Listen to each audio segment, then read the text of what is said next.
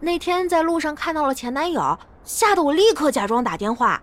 调儿，你又在假装打电话啊？你怎么知道的？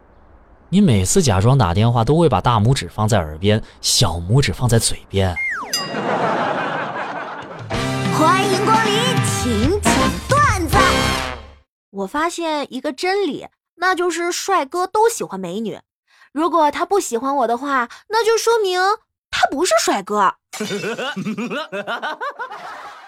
如果女朋友问你，亲爱的，你说迪丽热巴好看还是我好看？不用说，这个问题肯定是个陷阱。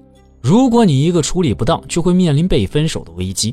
所以说，这个时候你不能迟疑，一定要果断出击，化被动为主动，向他提出分手，这样他就没有心思讨论谁好看这个问题了。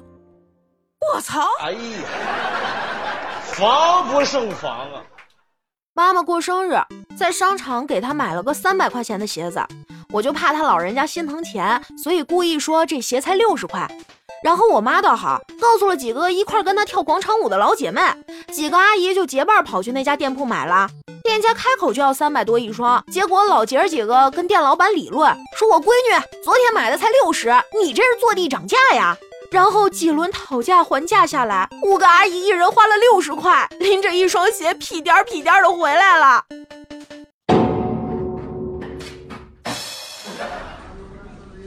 先生，我来帮您打吊瓶，您怕疼吗？不怕，我一个大老爷们儿怎么会怕这点疼？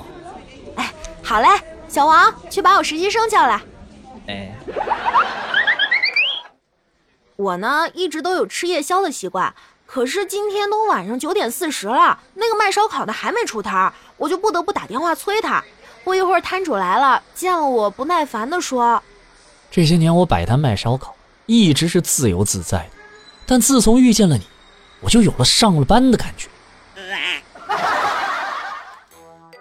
唉，我现在已经对恋爱不抱任何希望了，我只想多挣钱。我看你啊，还是太年轻了。恋爱这事儿吧，你还可以想一想，多挣钱，你想都不要想好吗？我坐高铁出差。前面一猥琐大叔一直盯着我看，我就赶紧掏出手机，看这发型没乱呀，妆也没花，扣子也没扣错，莫非？想到这儿，我心里一阵翻腾，扭过头去，过一会儿发现他还在盯着我，我就怒气冲冲的走过去，想要骂他。走过去一看，发现他把墨镜挂后脑勺上了。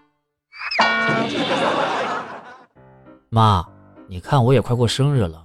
你给我换个新手机怎么样？你这个手机用了还不到一年，咋又换新的？想不想好好学习了？我这个手机太卡了，点开个网页要等一分钟。如果我原本一天要玩半个小时手机，因为手机这么卡，我得花三个小时才能玩完，这样子很耽误学习呢。买新手机根本不可能耽误学习。